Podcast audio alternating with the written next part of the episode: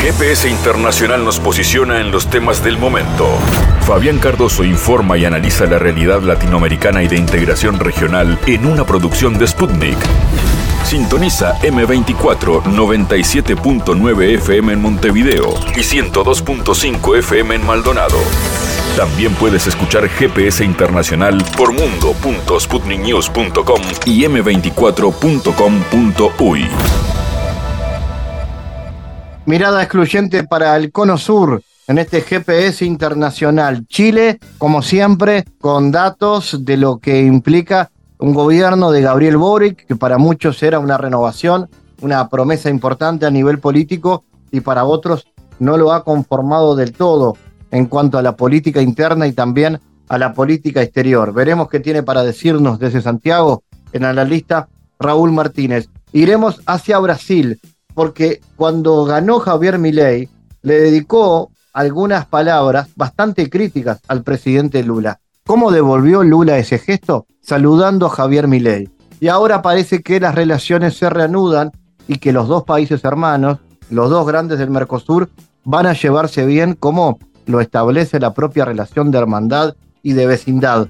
¿Qué tiene para decirnos el analista en política internacional Fabio Borges? Estaremos conversando con él y como siempre para el cierre de la semana la posibilidad de tener espacio para la cultura, la música, el teatro, el cine. Este es otro viaje por el mundo del GPS que así comienza.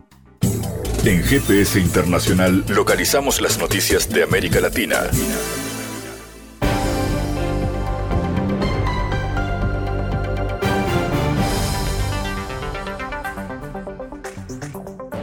Imágenes filtradas en las redes sociales indican que las fuerzas ucranianas podrían estar utilizando ya los carros de combate M1 Abrams que la Casa Blanca prometió anteriormente proporcionar a Kiev. La noticia llega semanas después de que aparecieran en las imágenes de restos carbonizados de otros carros de combate occidentales.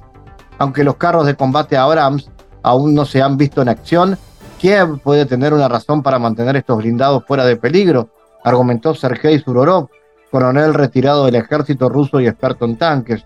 Creo que mantienen estos tanques en reserva para evitar más informes sobre la quema de equipos de la OTAN. Bueno, arderán de todos modos. Estos tanques ardieron en Irak y en otros lugares donde fueron desplegados, aseguró Surorov. También rechazó las afirmaciones de que el motor del tanque Abrams no puede soportar las temperaturas bajo cero de la zona de conflicto, mientras que el motor diésel suele tardar hasta 30 minutos en calentarse para arrancar en condiciones de clima frío, un motor de turbina de gas como el M1 o los tanques rusos T-80 puede arrancar en 40 segundos en cualquier tiempo gélido, agregó. A fines de septiembre pasado, el coordinador del Consejo de Seguridad Nacional para Comunicaciones de la Casa Blanca, John Kirby, confirmó que el primer grupo de tanques Abrams ya llegó a Ucrania para fortalecer su escalada bélica tras el fracaso de la contraofensiva. Y el viceministro de Defensa de Irán confirmó que su país recibirá de Rusia helicópteros de ataque Mi-28, casas multipropósitos Su-35 y aviones de instrucción y combate Yak-130. El general Farhi, viceministro de Defensa, comunicó a un periodista de la redacción militar de Tasmin que se decidió adquirir para las Fuerzas Armadas de Irán helicópteros de ataque M-28, casas 35 y aviones de instrucción y combate Yak-130. El periódico ruso publicó citando a la agencia oficial que Irán anunció haber comprado a Rusia una partida de cazas Su-35 que se recibirá en cuestión de días.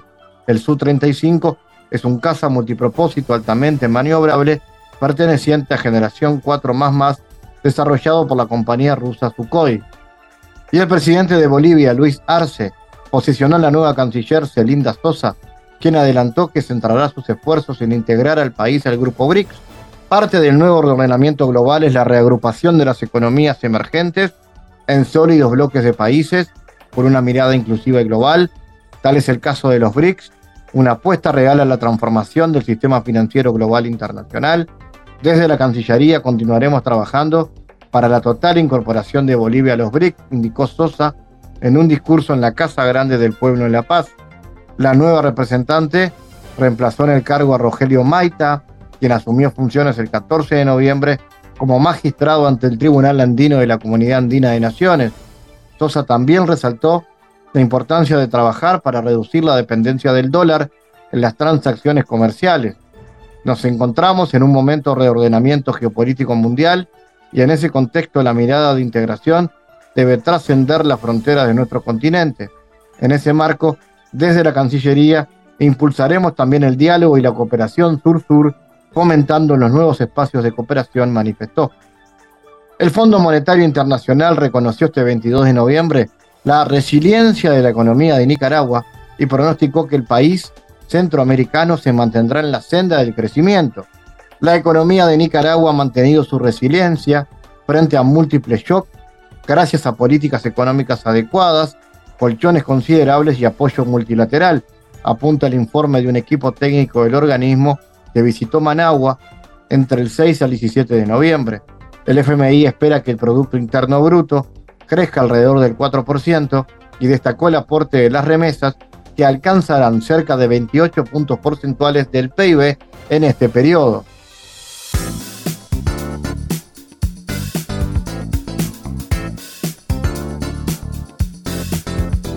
Vamos hasta Chile ahora. Unos 70 parlamentarios de todos los sectores que integran el grupo interparlamentario chileno-palestino han solicitado al presidente Gabriel Boric llevar ante la Corte Penal Internacional al primer ministro israelí Benjamín Netanyahu. En una conversación con Sputnik, la diputada Ana María Gazmani explicó que esta solicitud va más allá de un gesto político. La comunidad internacional tiene el deber de llevar a la Corte Penal Internacional el accionar de Netanyahu y Chile en esta materia también tiene la obligación de pronunciarse, aseveró. Vamos a hablar de este y otros asuntos con el analista chileno Raúl Martínez. Raúl, ¿cómo ves esta posibilidad, esta solicitud al presidente por parte de varios parlamentarios de llevar a Netanyahu a la Corte Penal? ¿Y cómo analizas las posturas del gobierno respecto al conflicto en Gaza? ¿Qué tal, Fabián? ¿Cómo estás? Un saludo para ti y para quienes escuchan el programa. Es de toda justicia lo que está pidiendo este grupo de parlamentarios que cabe recordar que es un eh, grupo, como decías, absolutamente transversal que agrupa a parlamentarios, a legisladores de todo el espectro político, incluyendo a uno que eh, es recordado en Chile por su adhesión, por su eh, firme respaldo al régimen, a la dictadura militar de Augusto Pinochet, y que incluso lo fue a visitar a Londres cuando durante el año 99 estuvo preso en Inglaterra el ex dictador chileno. Pues bien, este senador Iván Moreira, junto a otros parlamentarios de izquierda principalmente, eh, exhortaron al gobierno del presidente Gabriel Boric a que se presente este recurso, esta demanda ante la Corte Penal Internacional contra el primer ministro israelí Benjamin Netanyahu por lo que se está viviendo en la franja de Gaza, con los bombardeos conocidos que ya ha costado la vida de más de 14.000 palestinos.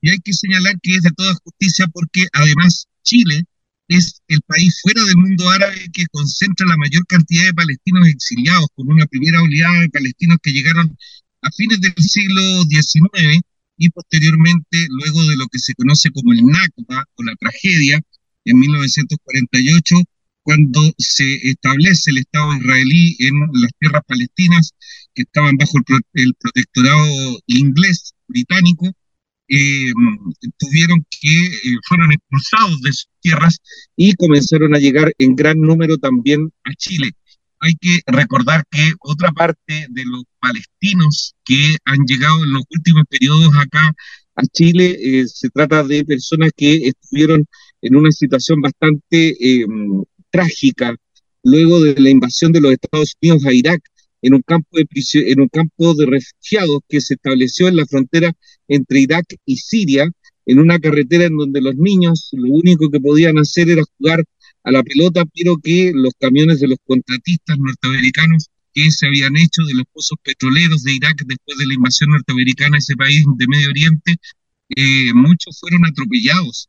Muchas de esas familias palestinas que estuvieron en esa situación ahí en la frontera entre Siria e Irak terminaron viviendo en ciudades como La Calera, en Chile, y recibieron la carta de nacionalidad durante el segundo gobierno de la presidenta Michelle Bachelet hace solo algunos años atrás. Es decir, hay una conexión muy latente entre el pueblo palestino y el pueblo chileno, del cual se ha hecho parte y hay que recordar, para no ir más lejos, en el fútbol, en el caso del Club Social y Deportivo Palestino, que es reconocido por, eh, eh, incluso allá en Medio Oriente, por los propios palestinos como una especie de segunda selección nacional. Eh, recordar que hace algunos años atrás este equipo fue recibido por el presidente Mahmoud Abbas ahí en Ramallah y fueron recibidos como, como se recibe a los ídolos, ¿no? y este club representa, tiene los colores de la bandera palestina, van con su cufía, y en particular cuando ocurren este tipo de situaciones trágicas en donde la ocupación israelí invade con sus bombas y con sus ataques al territorio palestino, se hace minuto de silencio en el estadio, es decir, hay una vinculación y por lo tanto la cercanía que hay con el conflicto es muy eh, latente. Y por lo mismo, el gobierno del presidente Gabriel Boric, si bien en un momento también criticó, condenó los secuestros cometidos por Hamas el 7 de octubre pasado, que provocaron esta brutal reacción por parte del Estado de Israel. Entonces, eh, cabe destacar que todas estas situaciones llevan a que la cercanía con, el, con, con la, la, situación que se está viviendo allá en Medio Oriente esté muy presente y que haya llevado al presidente Gabriel Boric, si bien en un primer momento a criticar y condenar los secuestros que llevó a cabo jamás el 7 de octubre y que desató esta brutal reacción de parte del Estado israelí, también provocó que el gobierno chileno condenara los, eh, la violación al derecho internacional, por una parte por parte del Estado israelí, y llamara a consulta al embajador de Chile en Tel Aviv. Es decir, hay por lo menos hasta ahora gestos por parte del gobierno chileno a través de la Cancillería y un enfrentamiento destemplado por parte del embajador israelita en Chile que le ha valido varias críticas de muchos sectores eh, sociales y políticos. Eh, se está pidiendo la salida del embajador eh, israelí que ha criticado en duros términos al gobierno, en particular al presidente Gabriel Boric. Sin embargo, hasta ahora no se conoce una decisión por parte del gobierno chileno en este sentido de eh, terminar o cortar o suspender al menos las relaciones diplomáticas como lo han hecho países como Bolivia, por ejemplo, y eh, eh, cuál va a ser la decisión de parte del Ejecutivo chileno frente a esta solicitud hecha por este grupo de parlamentarios de llevar a Netanyahu ante la Corte Penal Internacional. Raúl, si hablamos de lo que han sido la impronta del gobierno de Boric en materia de política exterior, ¿cuál ha sido y qué margen de acción tiene en el marco de un mundo tan conflictivo como el actual?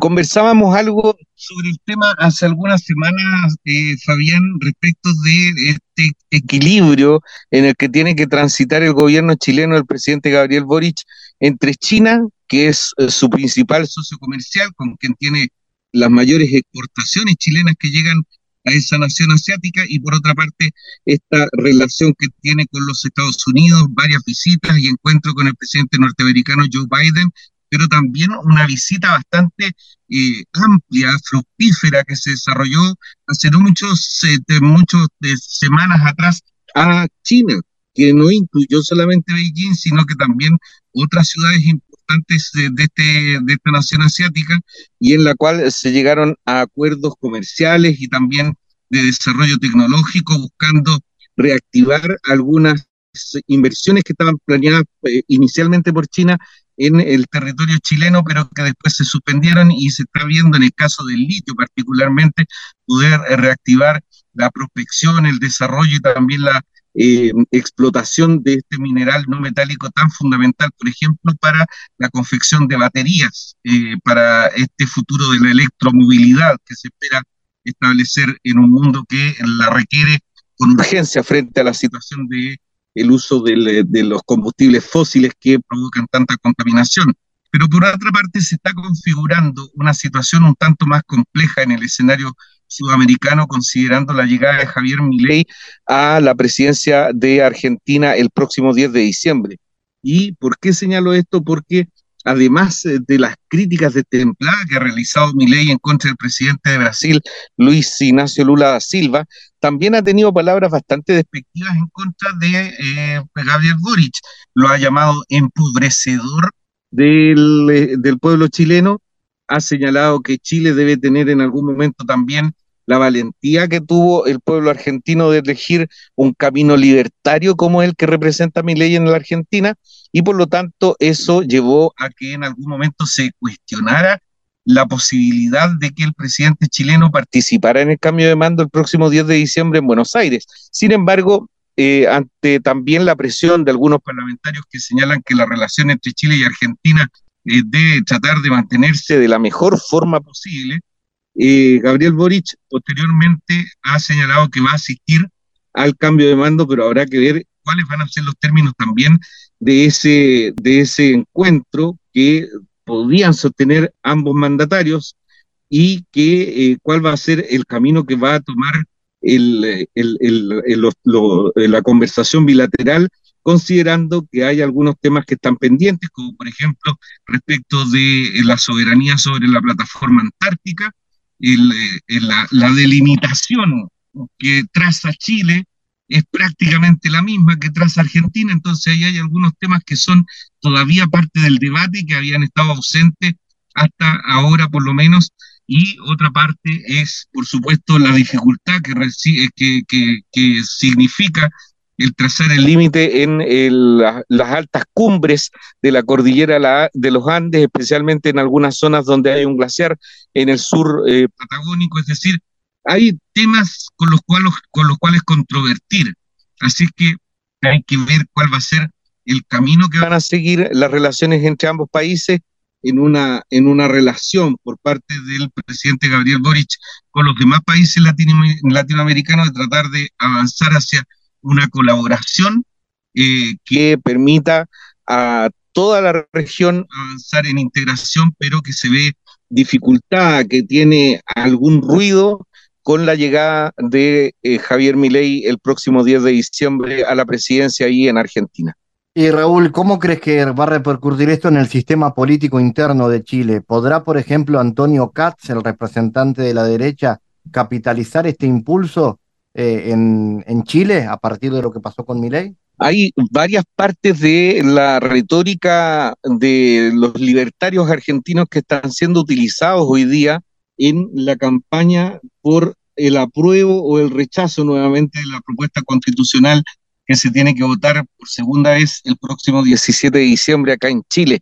Los sectores de ultraderecha ya han comenzado a utilizar esa retórica, están eh, planteando un tono un poco más duro, hablando de la molestia de los sectores populares y también eh, buscando acercarse más a esta actitud más violenta, más virulenta que planteó en su campaña eh, Javier Milei. Recordemos que José Antonio Caste fue candidato y estuvo en la segunda vuelta con Gabriel Boric y que fue superado precisamente por Gabriel Boric, pero que representa claramente una opción presidencial de cara a las próximas elecciones que son en un par de años más. Es decir, y también hay una cercanía. Ellos estuvieron juntos, Javier Milei con José Antonio Casta, hace algunos meses ahí en Buenos Aires. Es decir, y también lo invitaron a Chile. Es decir, hay una serie de cosas que los vinculan directamente y que lógicamente el discurso que tuvo Javier Milei durante su campaña se va a algún, de alguna manera eh, reflejar en lo que son las campañas que vienen, por supuesto, el próximo año con las elecciones de los alcaldes, los concejales en los municipios y también de los representantes de los gobiernos regionales. Pero, por otra parte, también es importante señalar que eh, por parte de las autoridades chilenas se está buscando morigerar ese, ese, ese, ese discurso aunque no con, el, con, la, con la posibilidad de detenerlo, porque finalmente eh, el discurso planteado por los medios de comunicación en el sentido de la necesidad de mejorar la situación de la delincuencia, de terminar con la inmigración irregular y descontrolada, como lo plantean los medios de comunicación, está instalado en, en la opinión pública. Sin embargo, cuando uno escucha a alcaldes, por ejemplo, de zonas fronterizas, señalan que la situación está, está más bien controlada, pero la instalación del tema ya está hecho. Y los medios de comunicación han logrado que la opinión pública, como demuestran las encuestas, planteen que sus preocupaciones son primero la delincuencia y segundo el tema de la inmigración dejando postergados otros temas que son relevantes y que dieron cuenta del estallido social del 2019, como por ejemplo la situación de las pensiones, la situación en salud, la situación en la educación pública, que son otros de los temas relevantes que aún eh, aparecen postergados por esta agenda instalada a través de los medios de comunicación a cargo de la derecha nacional, que lo que busca, como digo, es instalarse con este discurso más fuerte, más agresivo, que eh, fue uno de los caminos que dio a conocer Javier Milei durante su campaña en Argentina. Desde Chile, Raúl Martínez, como siempre, gracias por estar. Que te vaya muy bien, Fabián, un abrazo y muchas gracias por la invitación, como siempre. Analizamos los temas en GPS Internacional.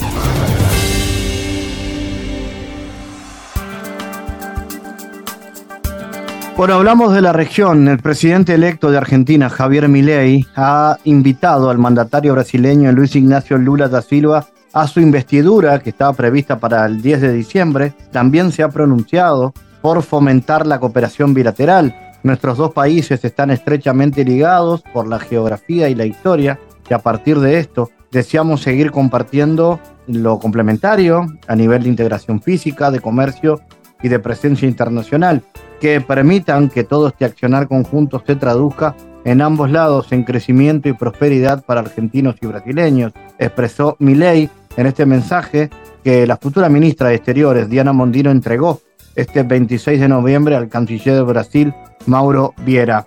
Mondino compartió el texto de la carta en su cuenta de X. Para analizar las perspectivas en torno al vínculo entre Brasil y Argentina y sus implicaciones en la política regional, Estamos en contacto con el investigador Fabio Borges. Fabio, ¿cómo analizas la trascendencia de este resultado en Argentina y cómo crees que va a impactar en los vínculos con Brasil? ¿Está en peligro el Mercosur? Hola Fabián, gusto hablar con usted. Bueno, el proceso electoral en Argentina preocupó demasiadamente en Brasil. E justamente por Javier Milei ter ganado as eleições, claramente há muita incertidumbre sobre o que vai passar em las relações bilaterais entre Brasil e Argentina, porque uma das promessas de campanha de Milei era romper as relações com o Brasil, romper as relações China, a dolarização, o fim do Banco Central, ou seja, é um processo eleitoral muito atípico, com muitas promessas que claramente eram promessas muito excêntricas, dificilmente de serem executadas uma vez em el cargo. Então, eu vejo com um pouco de surpresa, em tão curto prazo, que Milley já ha é, cambiado seu discurso, já eh, descrito que quiere tener buenas relaciones con Brasil, ya trabaja con, la, con mucho más respeto en relación a Lula, ha contestado también Xi Jinping en China. Yo creo que esta propuesta del Banco Central todavía sigue como una propuesta que él dije que es innegociable, pero tampoco yo no creo que sea tan fácil de ser implementado. Y por ahí va. Entonces yo creo que es un momento que seguramente seguramente as relações bilaterais de Brasil e Argentina já não estarão tão buenas como já foram em outros momentos, pero os elementos econômicos políticos me parece que vão assim imponer. Apesar de todas as promessas de Milei, eu creio que a realidade econômica e geopolítica vai ser com que a Argentina seja também um pouco mais pragmática em suas relações com o Brasil, que é seu mais grande sócio comercial. Pero claramente para Mercosul não é tão bueno que os países tenham visões ideológicas tão distintas. Seria muito importante que os quatro países do Mercosul tenham tengan una sinergia en este momento, especialmente a las puertas de un posible acuerdo de libre comercio con la Unión Europea. En otros temas, claramente que la región está bastante dividida, como en la guerra en Palestina, como en la guerra en Ucrania. Entonces yo creo que no es un buen momento para Mercosur, pero yo creo que los elementos económicos y geopolíticos van a se imponer y que a medio o largo plazo estas propuestas pueden todavía se madurar un poco más y haber más consenso entre los países, pero en este momento es un momento bastante delicado, me parece. Fabio, y estamos ante el retorno de la pugna geopolítica entre ambos países y las interdependencias o las interdependencias generadas en estas décadas hacen eso muy improbable ya. Bueno, yo creo que las relaciones comerciales, de inversión, por la proximidad geográfica y por todo el, el, histórico de los últimos 40 años, no van a cambiar fácilmente. Pero claro, hay un otro actor ahí importante que es China, que tiene bastante impactos en las relaciones bilaterales entre Brasil y Argentina, porque eh, China já é o mais grande sócio comercial do Brasil e é muito atrativo para a China também. Quizás a presença de China genere um desinteresse por la integração regional, pero a Argentina está tão ideologizada com esta coisa de combate ao comunismo, de visões muito superficiais de relações internacionais, que creio que tampouco a Argentina vai saber aproveitar bem esse cenário de que China é uma oportunidade, apesar de los desafios que representa.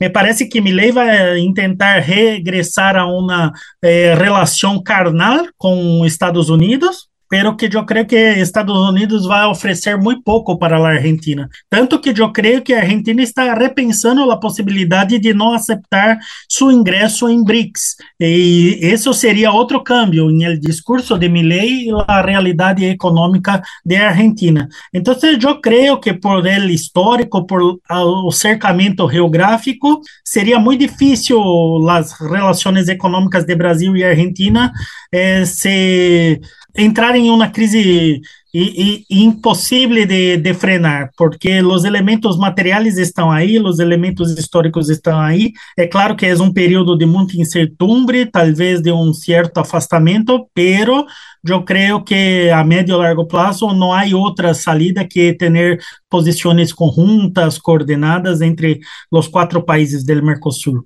E, Fabio, como reaccionou Lula a los dichos de Javier Milei, que fueron especialmente críticos con él y con su gobierno? ¿Y qué puntos hay de fricción entre ambos? É, eu creio que Lula reacionou muito profissionalmente, muito pragmaticamente, como jefe de Estado. Não entrou em uma peleia, não foi desrespeituoso com Milley, ao revés de Milley, que ele chamou de ladrão, de corrupto, de comunista. Então, eu creio que Lula, sabendo da possibilidade de Milei ganhar e sabendo da responsabilidade de um jefe de Estado que está representando o Estado e não seu partido político, sua ideologia, simplesmente, não? ha tenido uma postura pragmática, educada, pero claro, também de protesta, tanto que quando foi a saludar os resultados democráticos em Argentina, Lula não mencionou Milei, por exemplo, nominalmente. Isso reflete um pouco o incômodo de Brasil.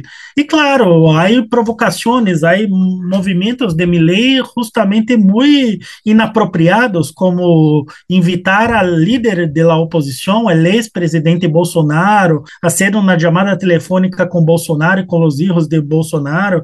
Eu creio que aí Milley jogou um papel de estadista, pero de um político ideologizado, sensacionalista. Então, em este sentido, seria estranho que o governo eh, não reacionasse de maneira incômoda com o posicionamento de Milei, pero me parece que o envio da ministra, da futura ministra de Relações Exteriores a Brasil, eh, em tão pouco tempo e com a carta bastante respeituosa a Lula já demonstra um câmbio de posicionamento de Milley. Então, aí não sabemos até que ponto Milley vai continuar tentando cumprir suas promessas que eram muito improváveis de ser cumpridas, até que ponto a hora terá uma posição mais moderada e, e realista, sabendo de la importância do Brasil para a Argentina também.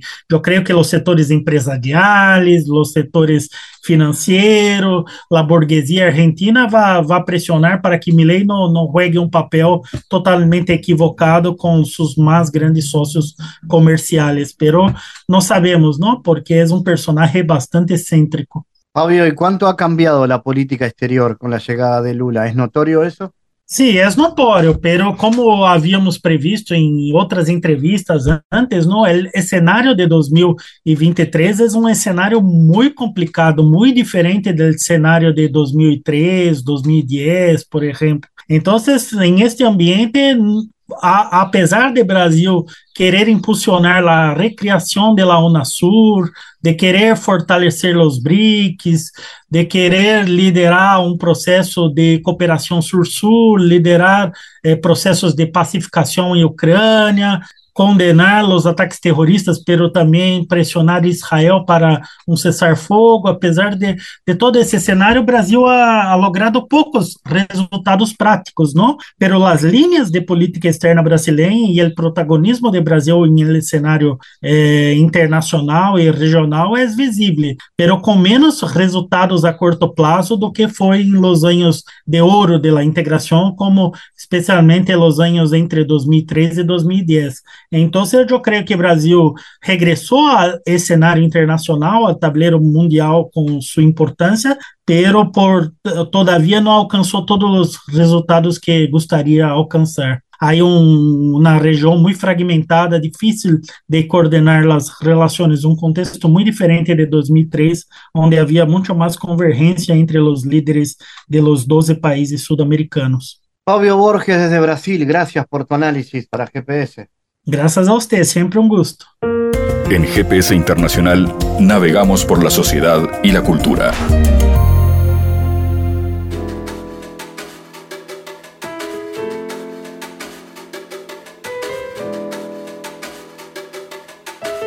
Bueno, queremos presentarles en este bloque de GPS Antártida, el continente de todos. Es la primera miniserie documental sobre la Antártida realizada por el equipo digital de los medios públicos que fue presentada el 10 de noviembre en la sala Hugo Balso del Auditorio Nacional Adela Reta, seis capítulos de media hora, donde la intención es conocer diversos aportes que el Uruguay brinda al mundo a través de proyectos científicos de la Universidad de la República y las actividades que lleva a cabo el Instituto Antártico Uruguayo para que este pequeño país de América del Sur tenga su presencia en ese inmenso continente blanco.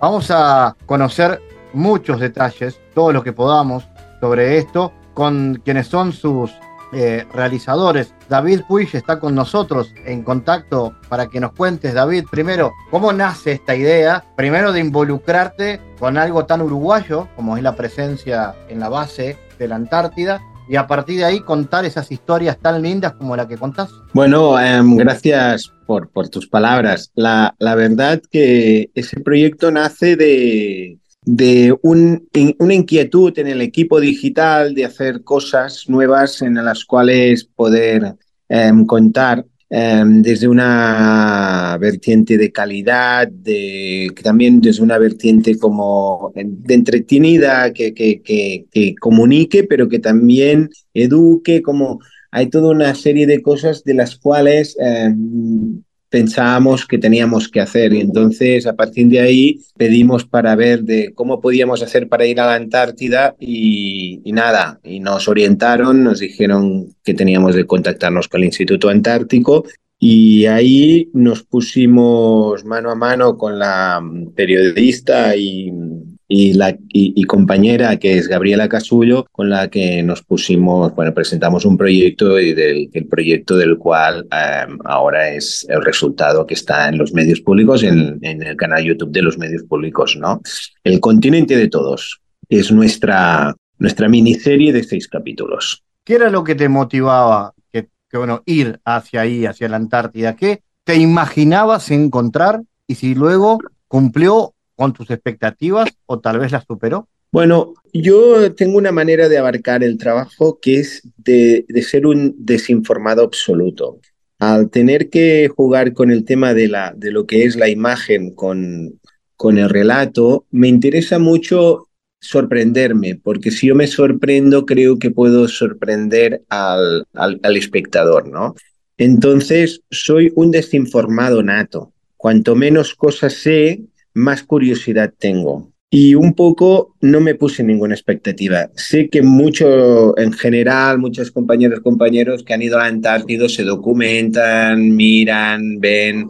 Yo lo que vi fue porque me lo propuso Gabriela de, de, de mirar, pero mm, iba con una cabeza absolutamente sin, sin nada, ¿no? Como con, con, una, esa idea de, de, de, de, descubrir y de impactarme y poder transmitir eso. Claro, y ahí te encontraste con esas historias que tienen mucho de soledad, ¿no? Porque hay gente que estaba lejos de sus casas durante mucho tiempo, que tienen esa, bueno, esa lejanía, esa distancia de un lugar al cual es difícil llegar y que además no se puede llegar en cualquier momento del año, ¿no? ¿Cómo se refleja esta Mm. inmensidad en una historia? Bueno, probablemente el relato en que presentamos nosotros, lo que vemos más, más que soledad, es un- una gran capacidad de solidaria, un gran equipo humano de personas, de personas absolutamente distintas en todas sus facetas, porque hay militares, hay científicos, hay técnicos, hay obreros, con lo cual lo que se ve es una gran comunidad en pro de un objetivo, un objetivo tan noble como el de la ciencia, ¿no? De, de, llevar adelante proyectos relacionados con la ciencia. ¿Qué quiere decir? Que hay todo una amalgama de gente, de personas que se disponen con una gran alegría, con un gran, con, con, mucho, con mucho codo a codo a trabajar para ese objetivo. Y esto es lo que a mí me, realmente me atrapó. Digamos, como voy con esa cabeza de, de, de, sorprenderme, de repente lo que me sorprendió más en todas esas historias no es el hecho de la gente que vivió allí durante un año, no, y que probablemente hayan pasado por procesos de soledad, no. Lo que yo cuento es eh, la fortaleza de todo un equipo humano en pro de la ciencia, y que es un equipo humano que está formado por científicos, por militares y por muchos técnicos que, traba, que, trabajan en las empresas públicas del Uruguay que brindan sus servicios allí en la Antártida. Y esto me pareció tan tremendo y tan maravilloso, porque estaba todo tan aceitado, tan, tan, no sé, es que es maravilloso como, como eso pasa. ¿Qué dices? Me cachis la mar y eso no podría pasar también en Uruguay. al fin y al cabo somos uruguayos y, están pasando cosas maravillosas y de repente eh, dices, ¿y eso que podemos hacerlo en la Antártida? No lo podríamos hacer en nuestro país. Es un poco, eh, un poco, me sorprendió mucho, mucho positivamente, grati, gratamente esa, ese espíritu humano. Un aspecto nada menor, y ahora quiero que me cuentes sobre el equipo de trabajo, es la música, que es una música original, digamos, no se utilizaron aquí melodías conocidas, sino que se trabajó con músicos que crearon, en este caso, toda la banda sonora. Sí, bueno, uh, es un aspecto muy importante el equipo, el equipo, pero no solo eh, la de la banda sonora, el equipo en el cual hemos trabajado aquí, el equipo de medios públicos que, que, que estuvo, que estuvimos trabajando para sacar ese proyecto, ¿no? Digamos que cuando yo llegué de la Antártida, nuestro objetivo era que haríamos pastillitas de dos, tres minutos y claro, con, llegué con tanto material que, que resultó que hemos acabado haciendo una miniserie, ¿no? Y esa miniserie generaba tanta historia y tanta cosa bonita que de repente eh, se nos ocurrió que por qué no eh, hay esa banda sonora, esa serie, no, nos dimos cuenta que por qué no hacer una banda sonora. Y entonces, a partir de ahí, no sé cómo empezó Rafa Mendy, que es uno de los editores, que dijo, ¿y por qué no hacemos una banda sonora? Y a mí se me ocurrió decir, ostras, yo conozco a César Roch, que es trombón de la Orquesta Nacional del Sodre, pero que además es tutor de la Juvenil del Sodre. Y entonces le dije, voy a llamarlo. Y lo llamé, lo invité a, a, ver lo que estábamos haciendo. Y se emocionó. Y dijo, bueno, yo puedo bajarlo a partitura y ver que los músicos lo toquen, pero no tengo tiempo para componer. Y entonces fui a buscar a Martín Franco, que es nuestro compañero de, de aquí del Canal 5, que es uno de los periodistas que hace deportes. Y le dije, Martín, tú siempre que me estás ahí hablando de la música y tal, porque ven un momento. Y lo llevé para ahí le dije, quiero que, que compongas junto a César una banda sonora para la serie y me dijo que va, que va a estar loco, pero se pusieron a trabajar y de ahí aparecieron seis, seis tremendos temas, de esos tremendos temas apareció una cantante que nos, nos brindó la voz para hacer lo que se llama los créditos y después eh, ahí se juntaron 50 músicos jóvenes, jóvenes con gran talento de la juvenil del Sodre que, que lleva adelante el proyecto que lleva adelante Ariel Britos. Bueno, no sé, fue toda una serie de cosas que se fueron dando paso a paso, que con mágicamente, con mucha de, de, de, emocionar a la gente, decirle, oye, esto vale la pena, vale la pena que lo contemos, vale la pena. Y, y para mí es una alegría, una alegría que César Roch, que Martín Franco, que la juvenil del Sodra, del Sodre hayan puesto todo su talento para, para esta miniserie, ¿no?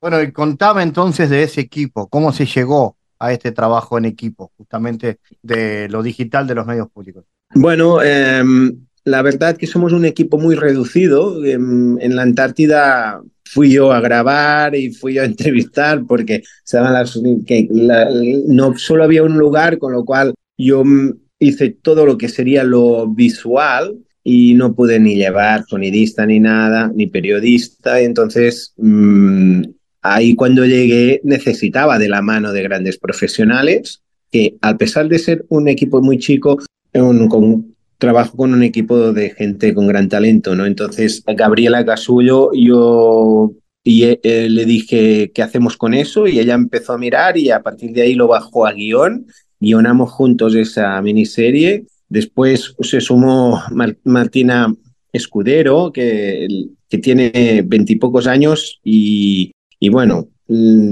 fue la que la jefa de edición, ¿no? es una chica muy joven con un gran talento, en la cual se puso encima el proyecto y lo dirigió de una manera muy, muy, muy, muy excelente. Esa, esa, esa capacidad de poder llevar las historias a, la edición mm, y con calidad es, es muy difícil. Y ella llevó el proyecto adelante apoyada por Rafa Mendy, que es un editor de gran, de gran trayectoria y que, que bueno, nos, nos brindó su, su, su, sabiduría también para el proyecto. Después estaba, han estado sonidistas de, de los medios públicos, en los cuales eh, estuvo Germán, estuvo Fernando Pareja y, la postproducción de sonido que, fue necesaria debido a que a mí se me rompió el micro en la Antártida y ahí pues con, con Luis Cabrera, que es uno de los, de los postproductores de sonido de, de los medios públicos, bueno, trabajamos todo lo que es el trabajo de sonido. Ahora con todo eso, claro, es muy fácil decirlo, pero si tuvimos el apoyo de nuestra coordinadora jefa, que es Micaela Kolischer, y de, y, de todo el equipo de digital que ahora están como haciendo todas las promociones, que haciendo todo el, que, que por, por todas las redes sociales, como que el trabajo de comunicación ahora es muy importante, en el cual está, se está realizando y que bueno, sin todo ese equipo de, de, gente que está ahora haciendo ese trabajo no, no se hiciera, sería muy difícil que un, pudiéramos tener las visualizaciones que estamos teniendo, ¿no? Que estamos muy, muy con, contentos y agradecidos por, por la buena la, buena acogida que está teniendo eso, ¿no? Excelente, David. Y lo que importa es que este material puede verse de forma absolutamente gratuita y abierta sin necesidad de ter, estar suscrito a través del canal de YouTube de Medios Públicos. Sí, eh, la gente puede ver esto en, en, el canal de YouTube de Medios Públicos y después tienen, eh, te, va a estar en el plan Ceibal, que esto es una, una gran noticia porque tanto el eh, Ibirapitá y, y Ceibal van a tener esas, esa miniserie y esto a nosotros nos genera una gran alegría. A mí personalmente me genera una gran alegría que los, jóvenes estudiantes de las escuelas y de los liceos puedan disponer de ese material, porque realmente habla mucho de cosas positivas que tenemos en nuestro país. Yo para mí hay una cosa que me, me, me enerva mucho eh, a mí me, me, molesta mucho saber que nuestro país es uno de los países que tiene un índice más alto de suicidio, ¿no? Y, y entonces siempre hablo de que los, la, la, los, los puntos positivos son muy desconocidos, ¿no? Y, y, me encanta que esta serie habla muy bien de las cosas positivas que hacen, que hacen y, o que hacemos la, las uruguayas y los uruguayos, ¿no? Habla de, de, de, de, de, de, cómo mano a mano se puede hacer muchas cosas, ¿no? Entonces, a mí que, que, los jóvenes puedan ver cómo los científicos o cómo de repente una unidad militar está ayudando a los científicos para que puedan hacer su trabajo o cómo la gente de UTE está intentando llevar adelante todo el tema de, de los molinos de energéticos o hay tantas cosas que, que, son tan lindas que pasan en esa miniserie que me parece que la puedan ver tantos niños y niñas y jóvenes de, del país, a mí me hace mucha ilusión, mucha. Es lo que más me hace ilusión. Es la mejor noticia que me dieron en esta semana. Y tengo el dato también de que va a llegar al plan Ceibal, eso es lo que me mencionaban, o sea, que va a llegar a todos lados. Claro, sí, disculpa, sí, eh, eh, era un poco eso, ¿no? Que si bien se, va, se ve en canal YouTube de los medios públicos, medios públicos del Uruguay, también se va a ver en, en el Plan Ceibal, que es lo que te contaba, ¿no? Ahora yo lo que te quería ver sí. es porque... David, mm, y, y, lo que importa es, ¿esto genera disparador para otras nuevas ideas? ¿Se pueden venir más documentales? ¿Hay espacio para eso? Bueno, yo creo que la función de un medio público es hablar de aquellas cosas que personalmente, si tú me dices como realizador, nuestro país está lleno de, historias para contar, muchas historias. Y creo que los medios públicos, su función es contar aquellas cosas que pasan, ¿no? Sean desde una índole periodística o desde una índole de narrativa que sea científica o desde una índole educativa o cultural, pero claro, eh, nosotros tenemos un montón de ideas y de proyectos en la cabeza. Lo que hay en, en el canal de YouTube de los medios públicos, que es ese, ese, esa miniserie que se llama Antártida, el continente de todos, es un reflejo de que se pueden hacer muchas cosas y bien, ¿no? Eh, digamos que un pequeño equipo de, de, los medios públicos ha generado con gran esfuerzo y dedicación un producto del cual es un reflejo de que se pueden hacer cosas. Imagínate si con todo un equipo de gente que tienen los medios públicos a disposición de producciones que se pueden hacer. Es, para mí es un, es un reflejo clarísimo. O sea, yo creo que tenemos ideas, muchas ideas, las tienen que aprobar desde dirección, tienen que ser, estas propuestas tienen que ser consensuadas, evidentemente, y bueno, por ahí hay una idea ahora que si se confirma, pues bueno, podremos tirar adelante en el próximo año otro proyecto muy interesante, pero que está ahí en, en sobre la mesa y que debe ser aprobada, ¿no? David, Puig, gracias por estar en, en GPS y seguimos en contacto esperando nuevos proyectos. Bueno, ojalá que el año que viene podamos decirte que eh, de, otra, de otra aventura como esta y que podamos hablar de eso, a pesar de que el año que viene me parece que nos viene un año de elecciones y vamos a estar nutridos de política. Pero ojalá que sí. Y muchas gracias, Fabián, por, por, por invitarnos, por hablar de esta serie, por, por, bueno, por darnos tu tiempo en, en, en tu espacio y bueno, ojalá que, esto genere pues mucho, muchas respuestas positivas. El mundo en GPS internacional. En Diálogos Geopolíticos analizamos diversos asuntos que atañen a la política mundial, desde el abordaje de los ámbitos multilaterales de articulación política a nivel global hasta las cualidades y los propósitos de las configuraciones regionales, tanto en América Latina así como en otras regiones. Nuestro objetivo es poner foco a una gran diversidad de temas que atañen a la geopolítica en el mundo contemporáneo. Para eso vamos a recibir a Santiago Caetano aquí en GPS. Bienvenido, Santiago. ¿Qué tal, Fabián? En la columna de hoy continuaremos hablando de Susan Strange, autora británica, para que existen dos tipos de poder en el sistema internacional. El poder, el poder relacional, basado en la capacidad del actor de defender sus intereses en un marco determinado de interacciones, y el poder estructural, que refiere a la capacidad de definir las reglas que determinan la estructura según la propia conveniencia del actor predominante. Es en este sentido que, que la teoría de poder estructural se enfoca en este tipo de poder a partir del cual Strange ubica cuatro estructuras primarias, siendo la seguridad, la producción, las finanzas y el crédito, así como el conocimiento, las ideas y las creencias. Según advierte ella, si bien dichas estructuras son interdependientes entre sí y tienen una distribución de poder diferente, la autora intenta comprender quién se beneficia como resultado de los cambios estructurales en el sistema internacional, Y asimismo, Strange, Strange advierte la existencia de estructuras secundarias, como aquellas referentes a la energía, el comercio, el transporte y el bienestar. Este vínculo es clave para la perspectiva de Strange, puesto que se hace referencia a aspectos a los que el autor establece como determinados valores básicos de toda sociedad, como la riqueza, la seguridad, la libertad y la justicia. Los efectos de comprender cómo la combinación de los mismos varía según los vínculos de poder. Bueno, Strange sostiene que han habido cambios en la distribución del poder en el sistema internacional, referentes al desplazamiento de poder desde actores estatales o no estatales, de estados más débiles a estados más, poderosos, así como la difusión de poder en términos generales. En este sentido, con su propuesta analítica, la autora plantea superar los conceptos de poder duro, poder blando, referentes a las perspectivas realistas e idealistas, respectivamente. Más aún, el poder estructural deviene de la capacidad de definir las estructuras y los marcos de negociación entre estados a partir del establecimiento de las reglas a favor del actor hegemónico. Bueno, sobre esto vamos a continuar hablando en la próxima columna. Gracias Santiago por tu aporte a GPS Internacional. Gracias Fabián, hasta la próxima.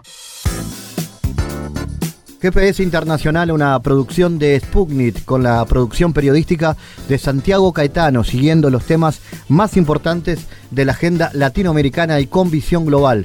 Esta producción de Sputnik que se despide y que nos invita también a que nos sigan a través de las redes sociales. En Twitter somos GPS Inter y estamos también en Facebook, GPS Internacional. Fabián Cardoso en GPS Internacional junto a los protagonistas analizó la realidad.